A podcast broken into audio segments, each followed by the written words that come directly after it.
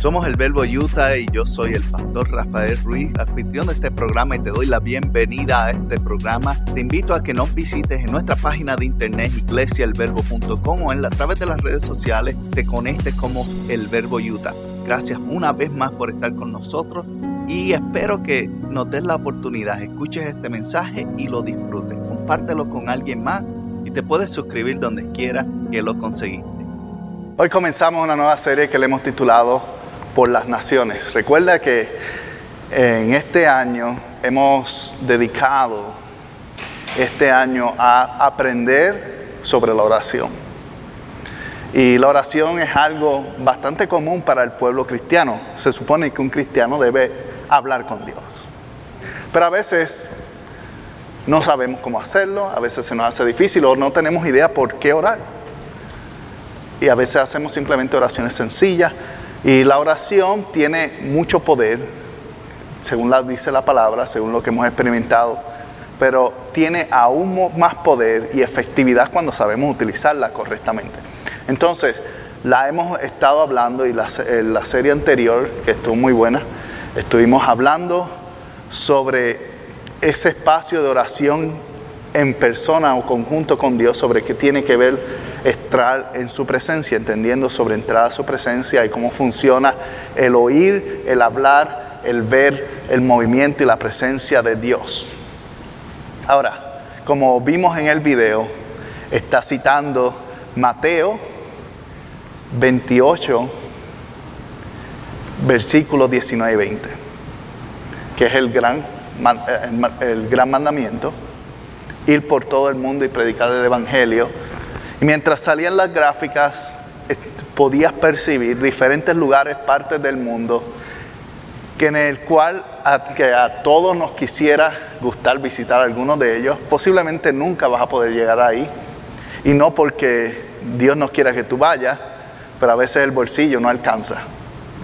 Somos honestos. ¿Quién no quisiera viajar por todo el mundo? Todo el mundo quisiera hacer eso. De hecho, si observas el, planeta o las naciones que existen, los países, ahora mismo, legalmente, de acuerdo a la ONU, la Asociación de Naciones Unidas, hay 193 naciones o países reconocidos. Según otros grupos con países no reconocidos hay 195 y si le preguntas a otros hay 197. Si le preguntas a la FIFA hay 215. Pero todos sabemos que la FIFA es una organización bien eh, reconocida por su integridad. Entonces, tienen que haber dicho algo correcto. Pero regularmente, reconocidamente, hay 193 naciones, de las cuales si tenemos la oportunidad a veces de visitar tres en nuestra vida, son muchos. Yo diría, personas que viajan a cinco países fuera del suyo son extremadamente privilegiadas. Yo he tenido la oportunidad en mi vida de visitar alrededor de unas siete diferentes naciones. Y algunas han sido porque han sido parte de misiones, no porque haya tenido la oportunidad de vacacionar en ninguna de ellas, entonces no te puedo decir qué hay en los museos ni nada de eso, te puedo decir cómo está la gente. Pero en otras he tenido la oportunidad de vacacionar o al menos pisar tierra por un momento y te puedo decir que en las mejores condiciones cada lugar del mundo tiene algo bello que tú puedes ver y tiene algo que tú puedes encontrar desagradable hay de todo. Especialmente igual cuando usted vino aquí a los Estados Unidos, a lo mejor fuimos atraídos por la necesidad de buscar el famoso sueño americano, de que llueve plata en las calles y todo va a estar bien en tu vida. Y llegamos aquí y es verdad que nuestra vida en algunas áreas ha mejorado, pero aún así seguimos con dificultades seguimos con situaciones que tenemos que trabajar y aunque ahora no tenemos ciertos problemas que teníamos de donde venimos, ahora cargamos con problemas diferentes, pero igualmente quedan peso y dan estrés. Y cuando venimos a pensar en los diferentes lugares, en las diferentes naciones, existen muchos tipos de personas que están en cada una de esas naciones. Personas que son nativas, personas que son inmigrantes, personas de primera, segunda, tercera, cuarta generación, que son un poquito de ambos. Y, en cada sector, en cada lugar, hay culturas que son diferentes. Por ejemplo, aún mismo aquí si tomamos Utah, donde estamos privilegiados de estar en la ciudad de Ogden, conocemos a las personas y el ambiente, pero si usted tal vez se mueve a vivir a Logan o se mueve a vivir a Peyton o alguno de esos lugares del sur, Payson, Payson, pues si va al sur, va a encontrar que el estilo de vida puede ser un poco diferente y el estilo de acoger a un grupo étnico aún puede ser más diferente por la situación cultural. Algunos lugares tienen menos hispanos que otros y eso automáticamente lo hace un área diferente. Bueno o malo, en algunas ocasiones es bueno, en algunas ocasiones es malo. Pero tenemos que aprender y entender que por cada lugar de esos que no podemos llegar con nuestra presencia, podemos llegar con nuestra oración. Dígalo conmigo, podemos llegar con nuestra oración. ¿Y qué tres cosas encontramos en cada país y en cada nación que podemos visitar. Hay tres cosas que cada lugar tiene en común y que necesitamos aprender a orar. Es basado en esas tres cosas. De hecho, la Biblia y los escritores de la Biblia nos animan a que hagamos esto. ¿Por qué? Porque traer bendición a otro lugar representa también traer bendición a mi vida. Cuando nos ocupamos de poner prioridad y nos ocupamos de poner tiempo, dedicarlo a alguien más, independientemente, regresa la bendición hacia atrás. Eventualmente vamos a ver el resultado de esto. Y a través de esta serie, en las próximas semanas, vamos a estar hablando de diferentes, específicamente de situaciones que pasan en diferentes continentes y cómo orar al respecto de ello. Entonces va a ser una serie bastante educativa, y va a ser una serie también que, que algunos para nosotros nos va a abrir los ojos, porque estamos acostumbrados a qué? A ver lo que está a nuestro alrededor y a veces nos perdemos que hay otros lugares que están pasando cosas más difíciles que nosotros. Y vamos a hablar directamente de algunos de esos lugares alrededor del mundo y cómo orar a ellos, porque allá, a cada lugar del mundo, hay alguien que está siguiendo el, mandato de Jesús, que está yendo a bautizar, está yendo a evangelizar, está yendo a enseñar. En cada lugar del mundo hay alguien, porque es parte de la promesa que Jesucristo dijo, que Él no iba a regresar hasta que todo el mundo hubiese sido eh, al menos ministrado o predicado. Entonces hay alguien que ya se está preparando para llegar a un lugar y no tiene que ser iglesia el verbo, pero iglesia el verbo puede ser el que envíe bendición, el que envíe palabra, el que envíe oración para que el Espíritu Santo vaya con ellos y haga obras grandes y prepare el ambiente y el terreno. Y quiero invitarte a que vayas conmigo al libro de Primera de Timoteo capítulo 2, 1, 4, porque ahí vamos a encontrar que es la primera cosa que nosotros debemos orar y te darás cuenta que tal vez es la que tú piensas que es la menos relevante, pero es la más importante para orar.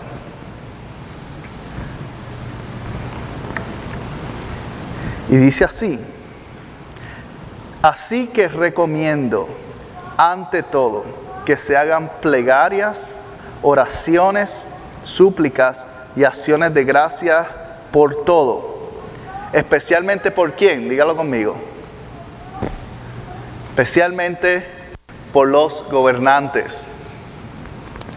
Y dice, y por todas las autoridades para que tengamos paz y tranquilidad y llevemos una vida piadosa y digna.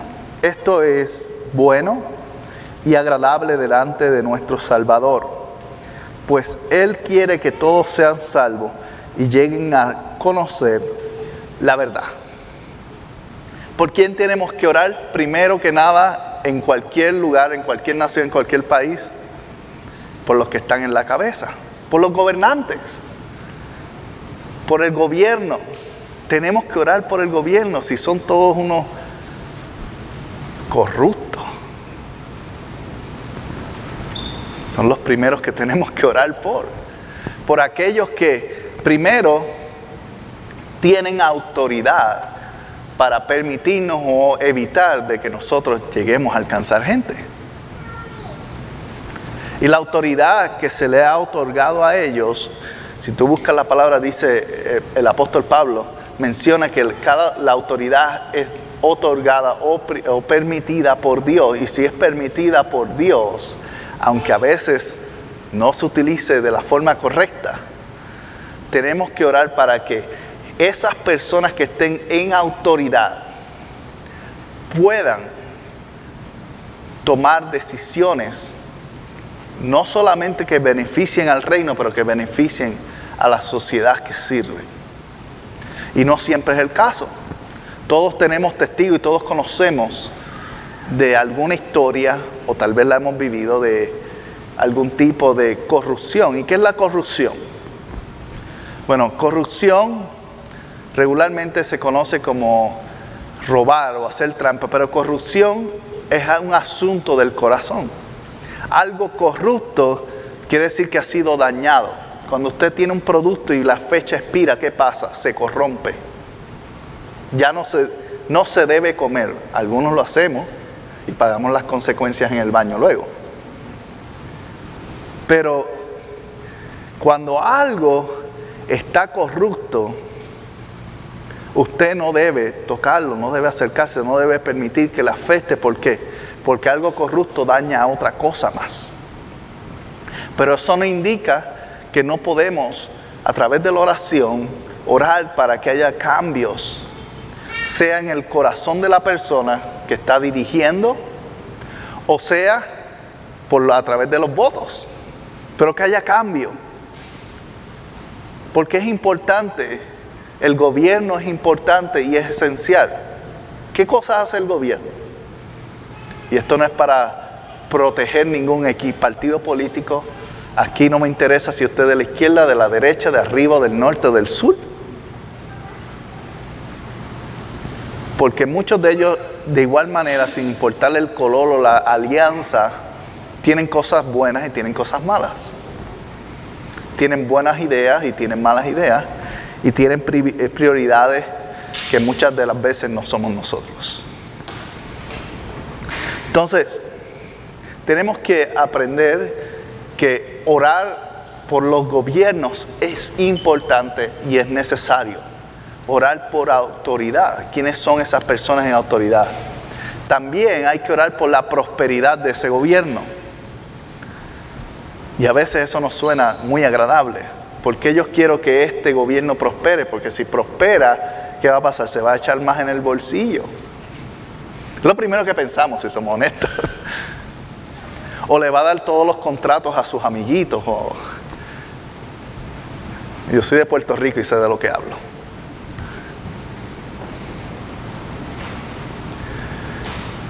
Cuando hablamos de orar por prosperidad, un gobierno que es próspero es una comunidad que comienza a prosperar económicamente también. Y cuando hay progreso económico en una ciudad, ¿qué sucede? el crimen disminuye, porque ya no hay tanta necesidad del crimen. Y el crimen, al disminuir, ¿qué sucede? La capacidad o el estilo de vida mejora automáticamente. Y todo esto es, correlacionado de una forma o de otra. Entonces cuando oramos por prosperidad, oramos para que las cosas mejoren en el ambiente político, porque ellos inevitablemente afectan a la iglesia. Porque la iglesia es parte de qué? De la comunidad que son gobernadas por esos gobiernos. Y el gobierno en algunos países todavía persigue las iglesias. Y aquí, gracias a Dios, el gobierno es uno que es abierto a la religión, aunque están tratando de cerrarlos en muchos estados. Pero el estado de Utah, por sus raíces, que buenas o malas, independientemente tenga usted una opinión sobre cómo se creó este estado y de dónde salió, la realidad es que beneficia a la iglesia de Cristo impresionantemente. ¿Por qué? Porque hay un grupo religioso que tiene eh, dominio sobre muchas áreas de esta área y, y de igual manera eso nos beneficia a nosotros también. Entonces tenemos que orar para que prospere el gobierno, el gobierno de este estado de Utah, el gobierno de la ciudad de Ogden o de la ciudad donde usted viva, Riverdale, eh, North Ogden, South Ogden, donde quiera que sea. Que honestamente a mí todavía me cuesta entender que hay un alcalde por cada cinco cuadras. Pero así está dividido esto. Donde yo vivo, literalmente tú cruzas la calle, estás en Harrisville y cruzas la otra calle hacia el otro lado, estás en North Ogden y, y te paras en mi casa, estás en Pleasant View. Entonces es, totalmente confuso. Pero así es. Entonces tenemos que orar por la prosperidad de los gobiernos también. Y esta yo creo que es esencial y a muchos nos gustaría que esto pasara. Orar por integridad en los gobernantes. Porque cuando oramos por integridad, si la integridad viene de arriba, eventualmente la sociedad va a cambiar en forma íntegra.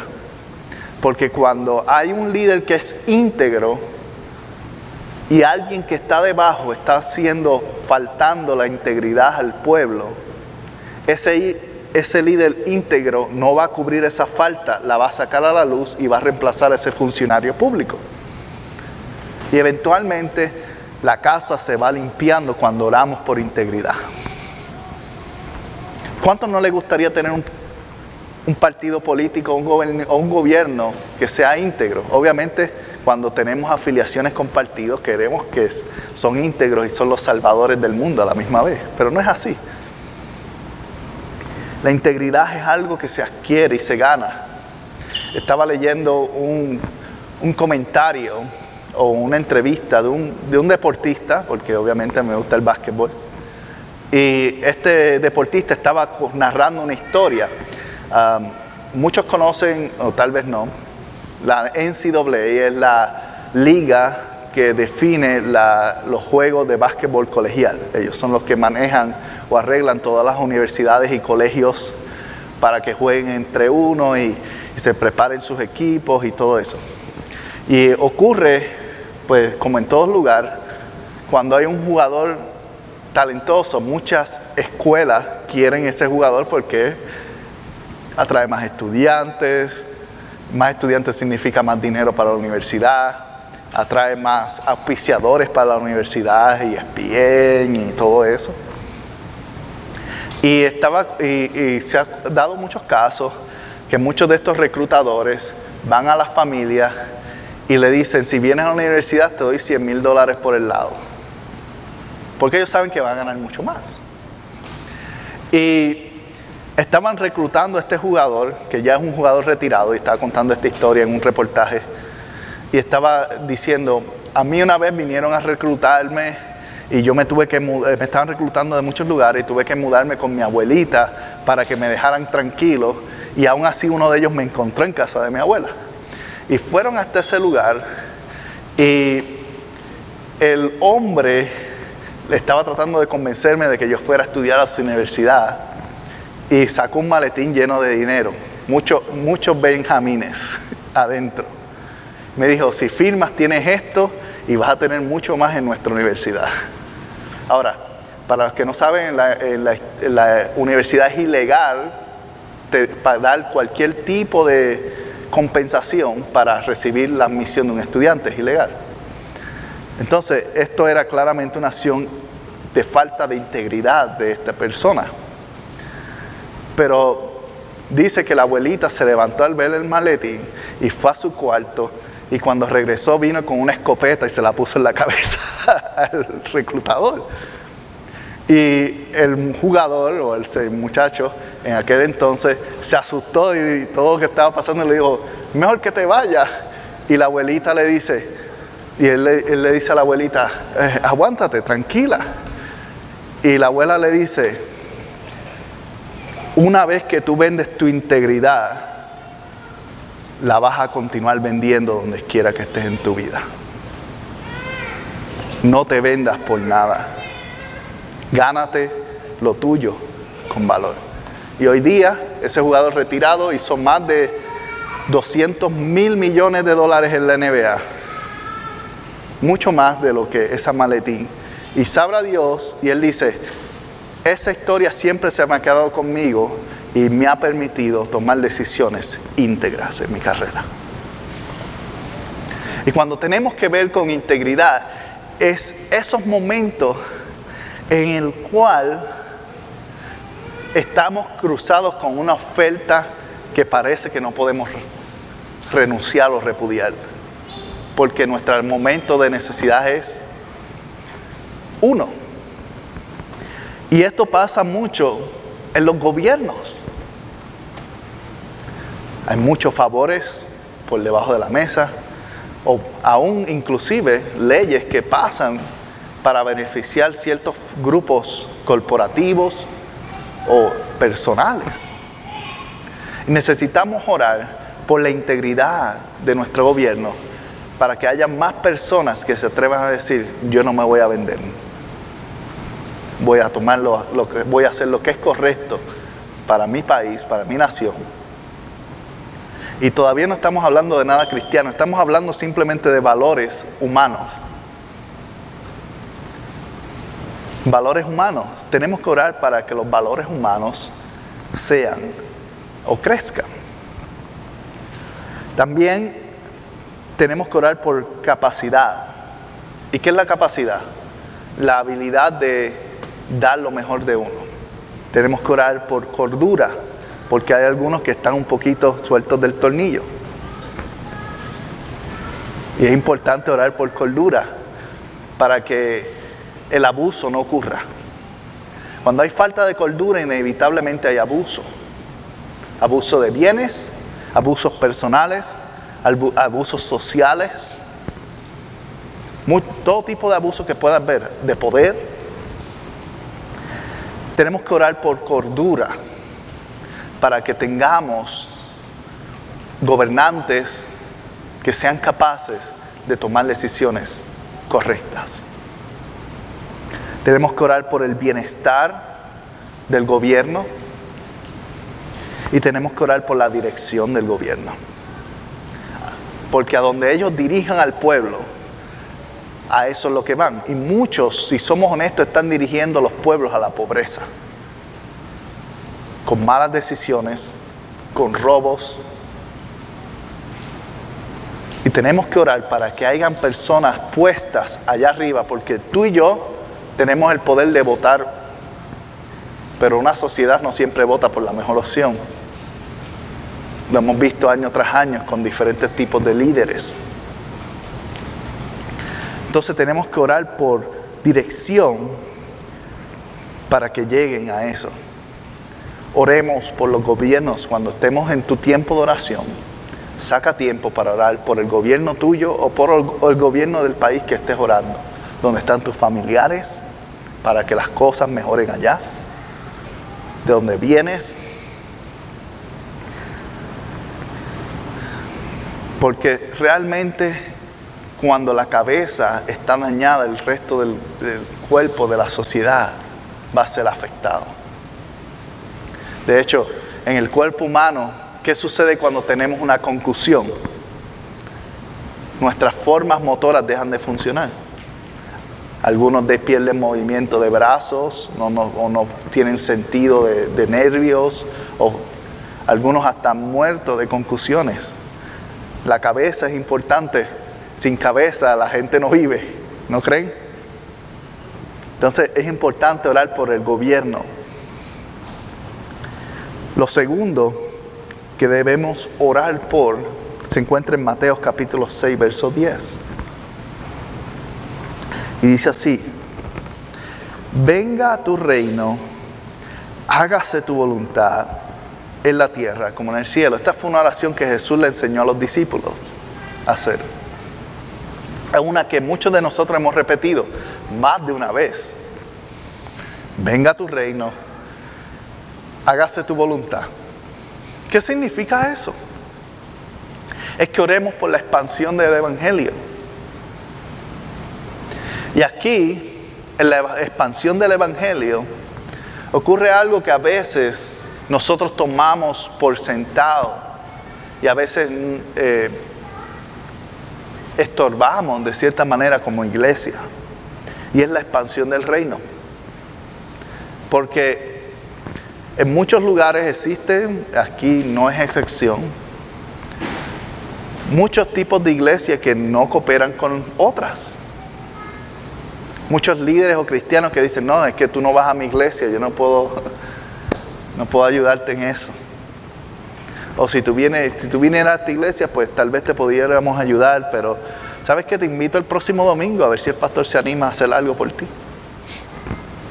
Y la realidad es que el reino de Dios y la expansión del reino de Dios nos toca a todos y sin importar bajo qué bandera denominacional o logo tengas tú, al final de todo el logo que eh, importa es el de Cristo. Si tú estás bajo la sombra del Cordero, si tú has sido recibido bajo la sangre de Jesucristo, eso es todo lo que necesitas.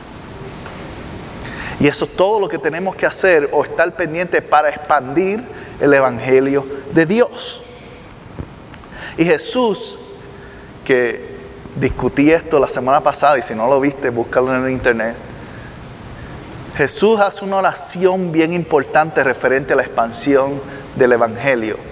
Se encuentra en el libro de Juan 21, si no me equivoco, pero está por ahí. No, creo que es 17. busca el, mensaje de la semana pasada. Y él hace esta oración listo y preparándose para entrar a la cruz del Calvario. Y está hablando y, está, y, lo más que enfatiza en esta oración es la unidad de la iglesia y de los discípulos. Porque de ellos iba a depender la expansión del Evangelio y de ti y de mí depende la expansión del Evangelio continúe. Y algo que Jesús estaba orando era para que ellos fueran protegidos, pero que tampoco tuviesen miedo en hablar el Evangelio. Porque si somos honestos, algunos de nosotros a veces nos da timidez decir que somos cristianos a veces, en ciertos lugares. Hablar de Jesús o demostrar nuestra fe, porque ¿qué dirán? ¿Qué van a hacer? ¿Cómo me verán? ¿Me recibirán? ¿Me votarán del empleo? Son razones válidas, especialmente hoy día, que parece que todo es bueno excepto ser cristiano en muchos lugares, especialmente del trabajo. Oh, no vengas a hablar de esto de religión porque tú sabes, estás, estás haciéndome sentir incómodo. pero a veces los comentarios que salen del otro lado, que realmente hacen incómodo y hasta faltan el respeto, son aceptables. Doble estándar. Entonces tenemos que orar no solamente por nuestro país, pero en cualquier país que estemos orando, nación que estemos poniendo por delante, tenemos que orar por obreros valientes, por cristianos que no tengan temor a expresar su fe. Porque la valentía es algo que ha menguado un poco en, el cristianismo, por muchas razones, comodidad. Tenemos un lugar, ahora no tenemos que venir. Podemos darle like a un video o share en el internet y alguien más lo va a ver y a ver si eso le habla del Señor. Pero hay veces que tenemos que tomar nuestro espacio para decir, hermano, hermana, discúlpame, amigo, amiga, discúlpeme. Puedo orar por ti. Valentía. Necesitamos gente que sean valientes. Porque es interesante, algo que yo he encontrado a través de la historia eh, o el tiempo cristiano que yo he, tenido en mi vida, es que mucha gente son valientes en predicar el Evangelio o hablar de Cristo en un viaje misionero, pero en sus casas o en su comunidad nunca han dicho nada. En sus empleos, en sus lugares, nunca han hablado. Es fácil tú ser algo, aparentar algo en lugares donde nadie te conoce. Por eso es que la gente va a Las Vegas. Es así. Porque es fácil. Si ah, aquí nadie me conoce, puedo hacer lo que yo quiera como yo quiera. Pues de esa misma actitud, tómala y di, aquí no me conocen, pues voy a ser cristiano, voy a ser creyente, voy a ser íntegro. Voy a dar lo mejor de mí.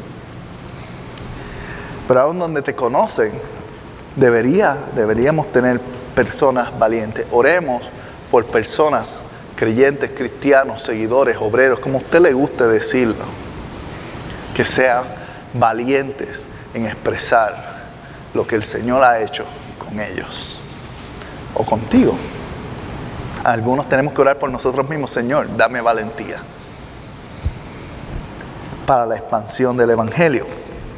También tenemos que orar por la comunicación. Y la comunicación entre creyentes no siempre es la mejor, es la realidad. Hay muchas divisiones de iglesias o grupos, como estaba mencionando, y hay muchos líderes que honestamente tienen miedo de perder la gente que tienen. A veces,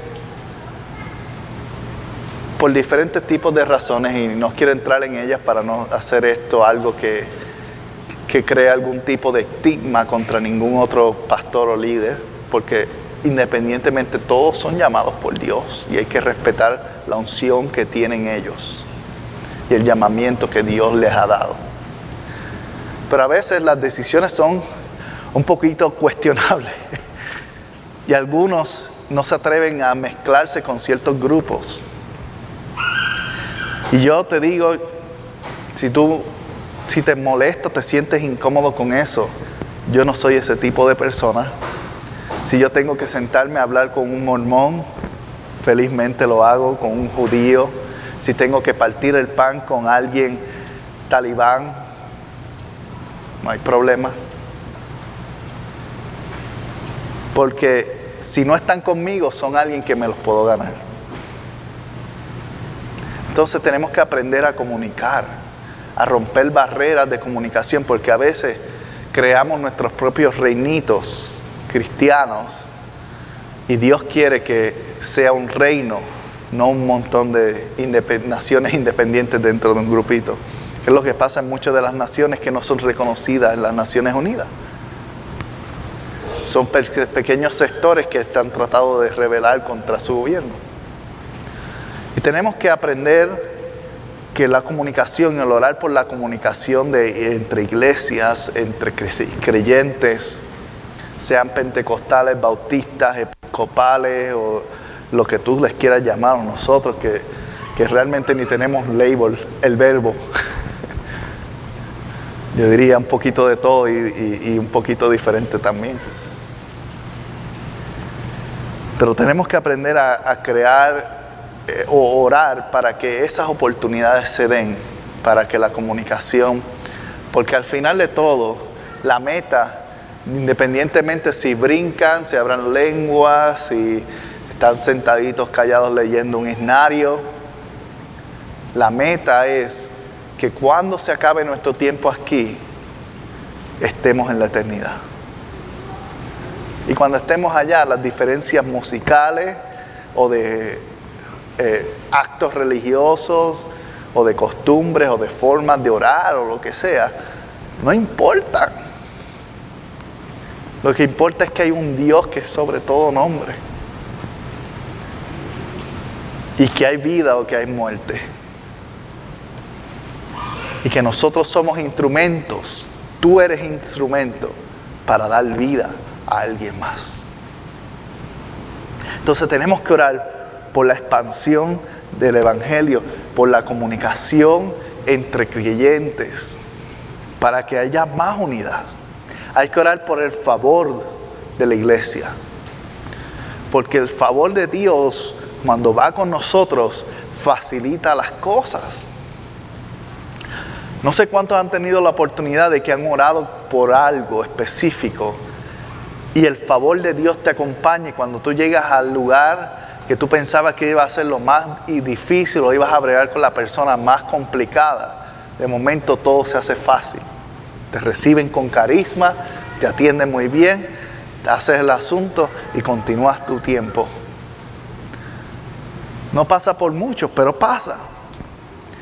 Hay que orar para que la iglesia tenga favor en donde quiera que entre, sea el gobierno, sea organizaciones, sean comunidades. Especialmente, eh, recuerdo que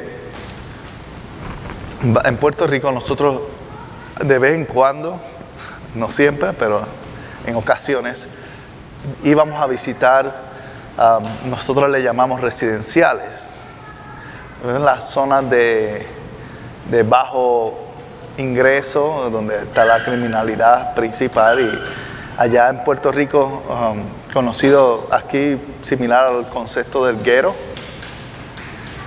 En Puerto Rico, esos lugares son amurallados, solamente tienen una entrada y una salida.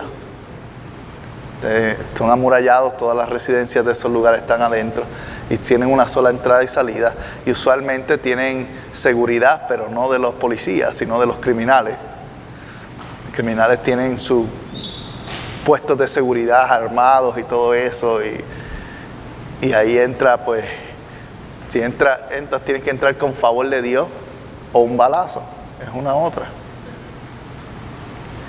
Y en muchas ocasiones entrábamos a ese lugar a predicarle el Evangelio a esas personas y algunos adictos recibían a Dios y cosas así, otros no, y terminaban eventualmente muertos. Porque es la realidad, Dios no te va a obligar pero aún así alguien tiene que ir. Aún así tenemos que orar para que el favor de Dios llegue a alguien, para que alguien pueda llegar a esa persona y tratar de advertirle antes de que su vida termine. Porque algunos de esos que han salido de ahí, hoy día son pastores, son predicadores, son ministros de Dios, que han sido transformados por la palabra, incluyendo mi padre. Entonces, es posible, absolutamente. Cuando tienes el favor de Dios, todo es posible. Escúchalo bien. El temor puede evitar que a veces nosotros hablemos o nos acerquemos a ciertos grupos de personas, pero el favor de Dios, cuando está contigo, no hay cosas que te detengan. Porque por el favor de Dios ablanda eso, el corazón. Otra cosa que tenemos que aprender a orar de eso mismo específicamente es cuando como iglesia, especialmente aquí en Orden, para nosotros Iglesia El Verbo, o otras iglesias que están alrededor del mundo, amigas, tenemos que orar por, la, por el corazón de la comunidad. Hay una historia en la palabra en la cual Jesús dice, que un sembrador salió a sembrar una semilla y echó semilla en diferentes tipos de terreno, unos áridos, unos rocosos y unos que eran fértiles.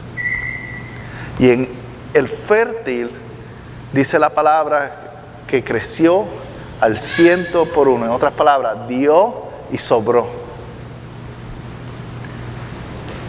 Y cuando el Señor nos invita a orar, por corazones de la comunidad es para que el Señor que administra los corazones o el terreno, la tierra, la prepare para cuando nuestra semilla llegue, no se encuentre las rocas, no se encuentre árida, se encuentre lista para ser cosechada. Entonces es importante orar por la comunidad, por el corazón de nuestra gente para que estén listos y preparados a recibir la palabra que el Señor ya tiene lista para ellos, para cambiar su vida. Aquí no queremos llenar una congregación más. Aquí no queremos simplemente que no haya espacio en este lugar porque aumentaría las ofrendas.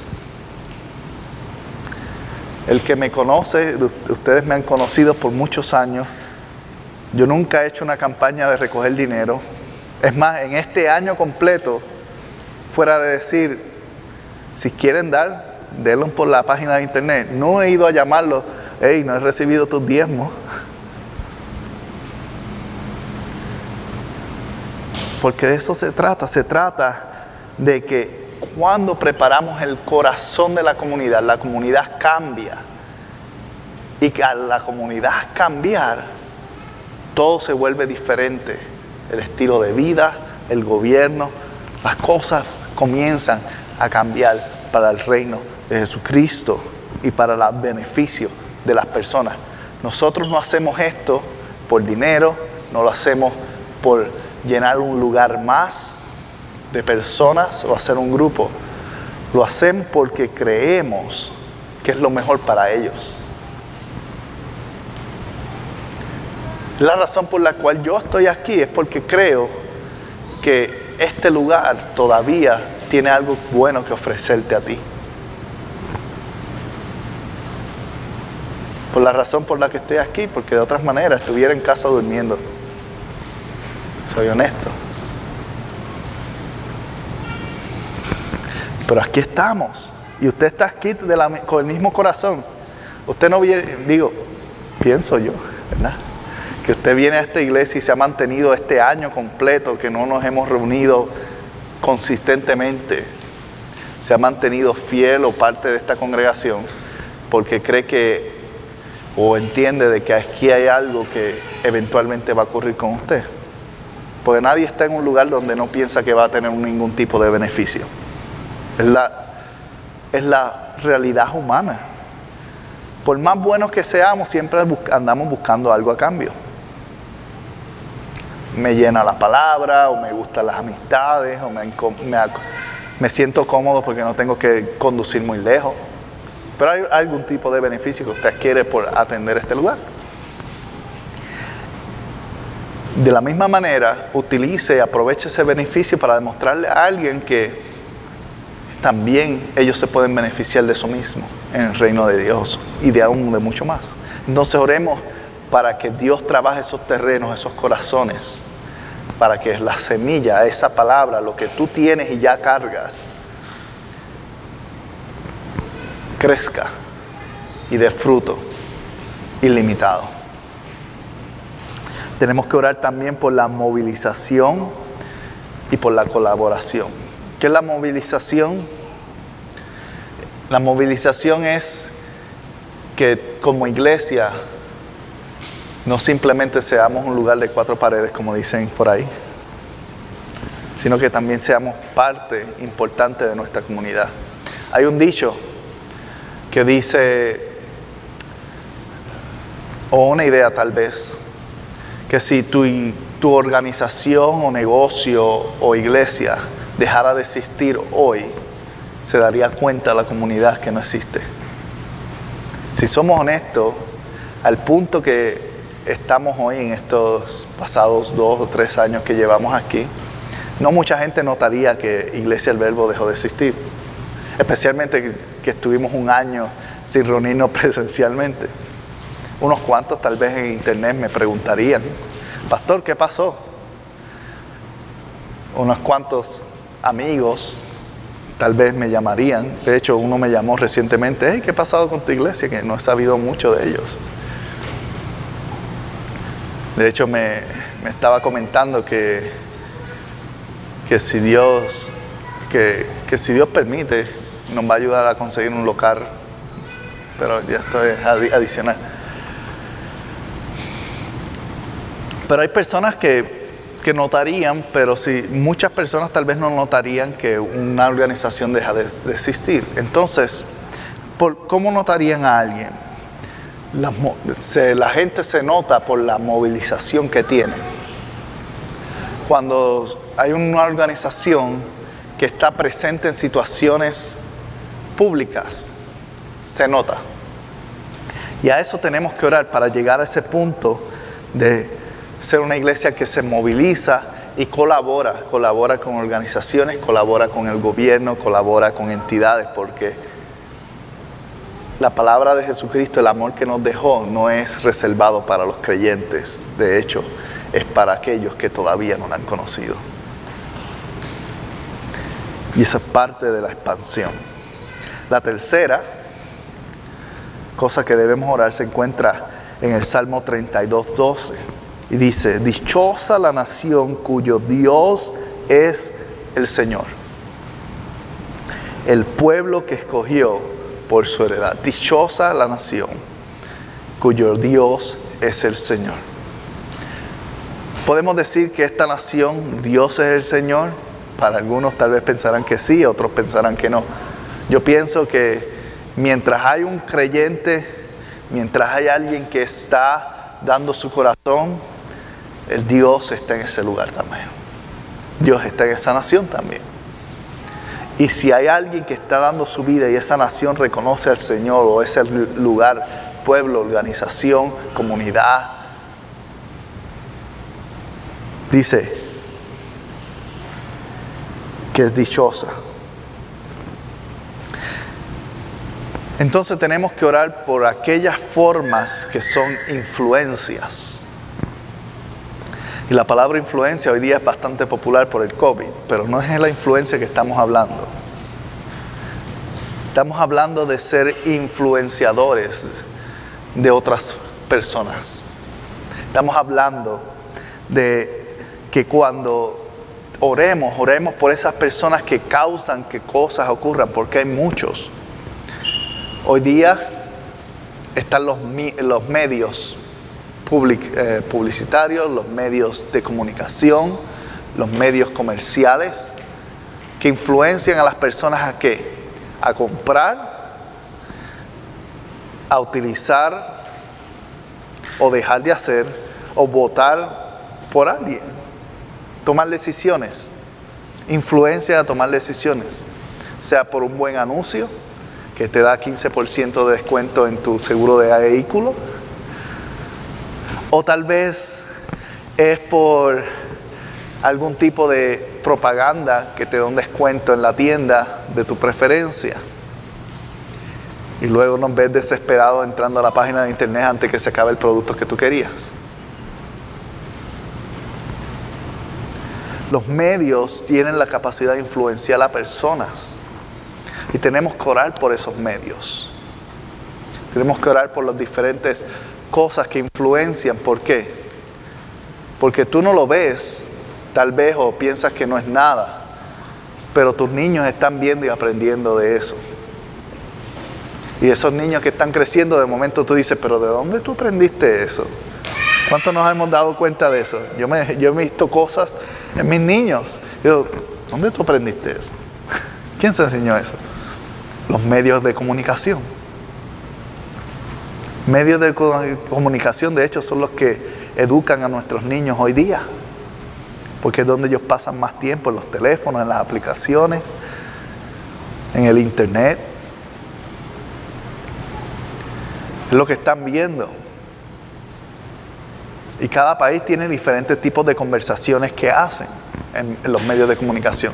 Hay, hay lugares que se, se encargan de que solamente salgan ciertos anuncios y algunos los bloquean o ciertas comunicaciones. ¿Por qué? Porque lo que tú escuchas en los medios de comunicación se vuelve tu realidad y tu verdad. Si tú ves que hay problemas con, algún tipo de medicamento y todo el mundo está reportando lo que tú vas a hacer, no vas a probar ese medicamento. Pero si alguien bloquea ese medicamento de que sea promovido como algo negativo, tú vas a tener toda la fibra, lo vas a tomar y que vengan los efectos secundarios, bienvenidos. Pero lo que sucede es que tenemos que aprender bueno, o, tomar la acción de que cuando estemos orando, aunque sea un momento, ora para que lo que tus hijos están viendo, para que la gente está, sea algo que les traiga beneficio a nuestra comunidad. Oremos por los medios porque ellos controlan las ideas de la sociedad. Entonces tenemos que orar por esos influenciadores. Los otros influenciadores que tenemos que orar están en las redes sociales. Que influencian a muchachos a tomar decisiones. Han habido casos de que personas han influenciado a personas a quitarse la vida. Diciéndole, ah, tú no sirves, ¿por qué no te matas? ¿Por qué no esto? Y adolescentes que no saben nada mejor que eso, piensan esas mentiras son reales. Pero ¿sabes qué? Cada persona tiene valor dentro de Dios y cada persona tiene algo grande dentro de ellos, sin importar las deficiencias que puedan haber encontrado en sí mismo. Entonces tenemos que orar para que personas que tengan malicia dentro de esas redes, sean sacadas o Dios los transforme para que no afecten a nuestras familias, a nuestros niños o los niños de las diferentes naciones. Porque ocurre en todo lugar. Las redes sociales tienen un gran poder mercantil y tienen un gran poder influenciador en el futuro de las personas. Tenemos que orar por la educación también para que maestros, a pesar de que muchos de ellos no pueden o, no, no tienen la oportunidad de influenciar religiosamente, pueden influenciar con su carácter, demostrando características de integridad, demostrando características de conocimiento, explorando y ayudando a los muchachos a hacer preguntas que van más allá de simplemente el status quo, de lo que está pasando, para que puedan pensar y razonar y crecer como personas. Tenemos que orar por esos educadores también. Tenemos que orar por la economía de, que es algo que influencia también. Como estaba mencionando, cuando estamos hablando del gobierno, la economía es importante. ¿Cuántos están de acuerdo de eso? ¿Qué pasa cuando la economía es mala? La criminalidad aumenta, gente pierde posesiones, terminan en las calles. Conozco algunas personas que, a causa del COVID los lo sacaron de sus casas. No aquí en Utah, pero en otros estados. Perdieron lugares y están viviendo con otras personas. ¿Por qué?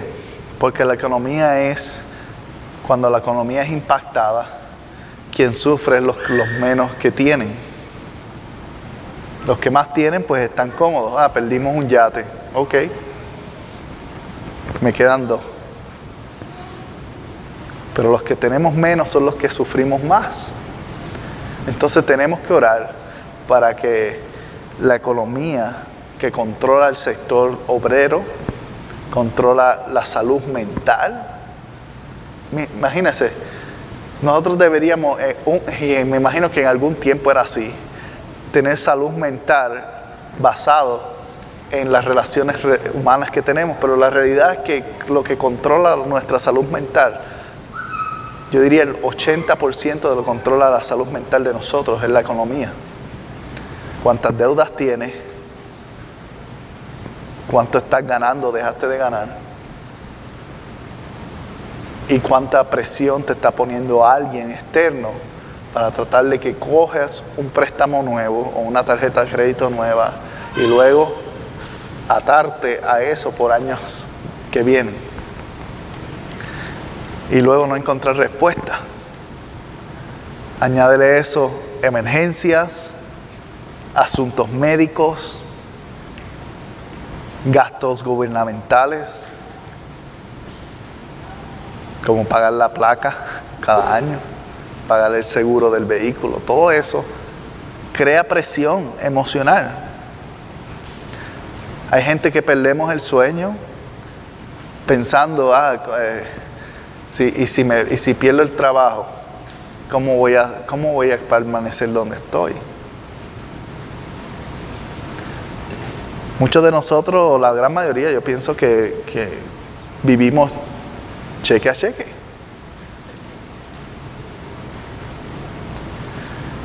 Y cuando vivimos cheque a cheque, es difícil tener una salud mental fuerte. Porque no hay nada más pasajero hoy día que un empleo. Hoy un día lo tienes y el otro día el, jefe le da con algo. O, a un, cliente. Ay, él me miró mal. Y viene el jefe y le dice, ah, sí, ok, coge tus cosas y vete. Pero ¿qué hice yo? El cliente siempre tiene la razón, la excusa.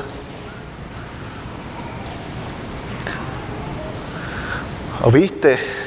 Ah, lo más interesante es cuando vienen y dicen tenemos que hacer bajas de los empleos porque no podemos pagar los salarios. Y vienen y votan a los que tienen el salario mínimo y mantienen a los que tienen el salario que pudiese pagar 15 empleados adicionales. O tuvimos que hacer rebajas, aquí votamos 300 empleados y cuando tú vienes a ver los salarios, los que están, los 10 que se quedaron, podían pagar esos 300 salarios cómodamente. Pero la ley de la economía, si, si no oramos por la economía, no la mantenemos en oración para que Dios bendiga nuestra economía, se nos va a hacer más difícil. No que depende simplemente de la riqueza y de las posesiones. De hecho, Jesús dijo eh, a sus discípulos, déjalo todo y sígueme. Entonces no estoy diciendo que las posesiones son importantes, pero son necesarias. Son necesarias para que para funcionar con un, hoy día con un nivel de salud emocional sostenible. La realidad, entonces tenemos que orar por eso. Tenemos que orar por nuestra comunidad, por la reducción del crimen, por las comunidades que no tienen muchas oportunidades o son segregadas, sea por el color de su piel, por su cultura, por sus ideologías sociales o religiosas. Tenemos que orar por las comunidades para que se abra ese espacio dentro de ellas. Tenemos que orar por la cultura, porque la cultura afecta que el crecimiento de, de las personas que están alrededor. Todos crecimos en diferentes culturas y para nosotros a veces se nos hace difícil adaptarnos a culturas nuevas, pero nuestros niños y las personas que están creciendo aquí son diferentes a nosotros. Tenemos que orar primero para ser personas que aceptamos culturas diferentes, tener una mente abierta. Y tenemos que también orar para que esas personas tengan una mente abierta para recibir la cultura del reino de Jesucristo. Y por último, tenemos que orar por los influenciadores dentro de las familias hay, influenciadores dentro de, de cada una de nuestras familias, padres, madres, tíos, primos, que tienen el poder con su boca de bendecir tu casa o de darle la vuelta o destruirla. Te dicen, no, porque tú estás todavía con, con, tu esposo o tu esposa, porque sabes que te hizo esto o esto hace 20 años atrás. Yo no entiendo. Hay personas que no pueden comprender que, que Jesucristo puede cambiar el corazón de alguien y puede restaurar familias. Entonces tenemos que orar por esos influenciadores en las familias para que en vez de hablar maldición, para que en vez de hablar cosas negativas, bendigan tu casa y los tuyos. Hablen bien para que sean transformados. Entonces, tres cosas que hablamos hoy y esta es la introducción a la serie. Tres cosas. Tenemos que orar por quién? Los gobiernos, por la expansión del reino de Jesucristo y tenemos que orar por los influenciadores de nuestra sociedad. Y si oramos por esas tres, estamos literalmente cubriendo a todo el mundo.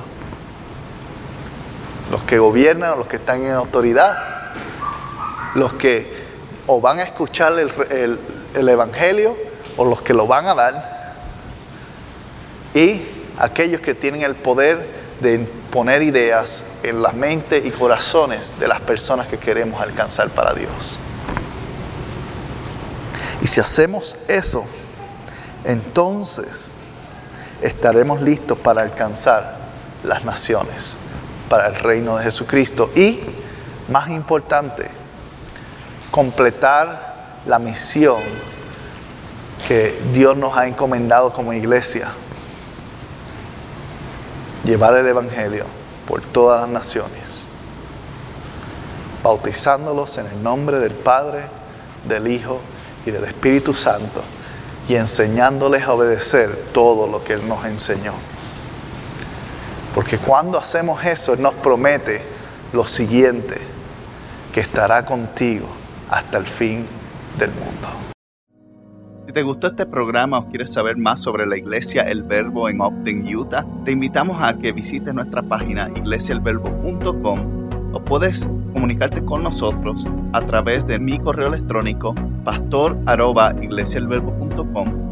Gracias por haber sido parte y si no te has suscrito, recuerda suscribirte y dejarnos también un buen comentario. Puedes suscribirte en iTunes, en Google Play o donde quiera que conseguiste este programa o podcast. Muchas bendiciones para todos y nos veremos la próxima.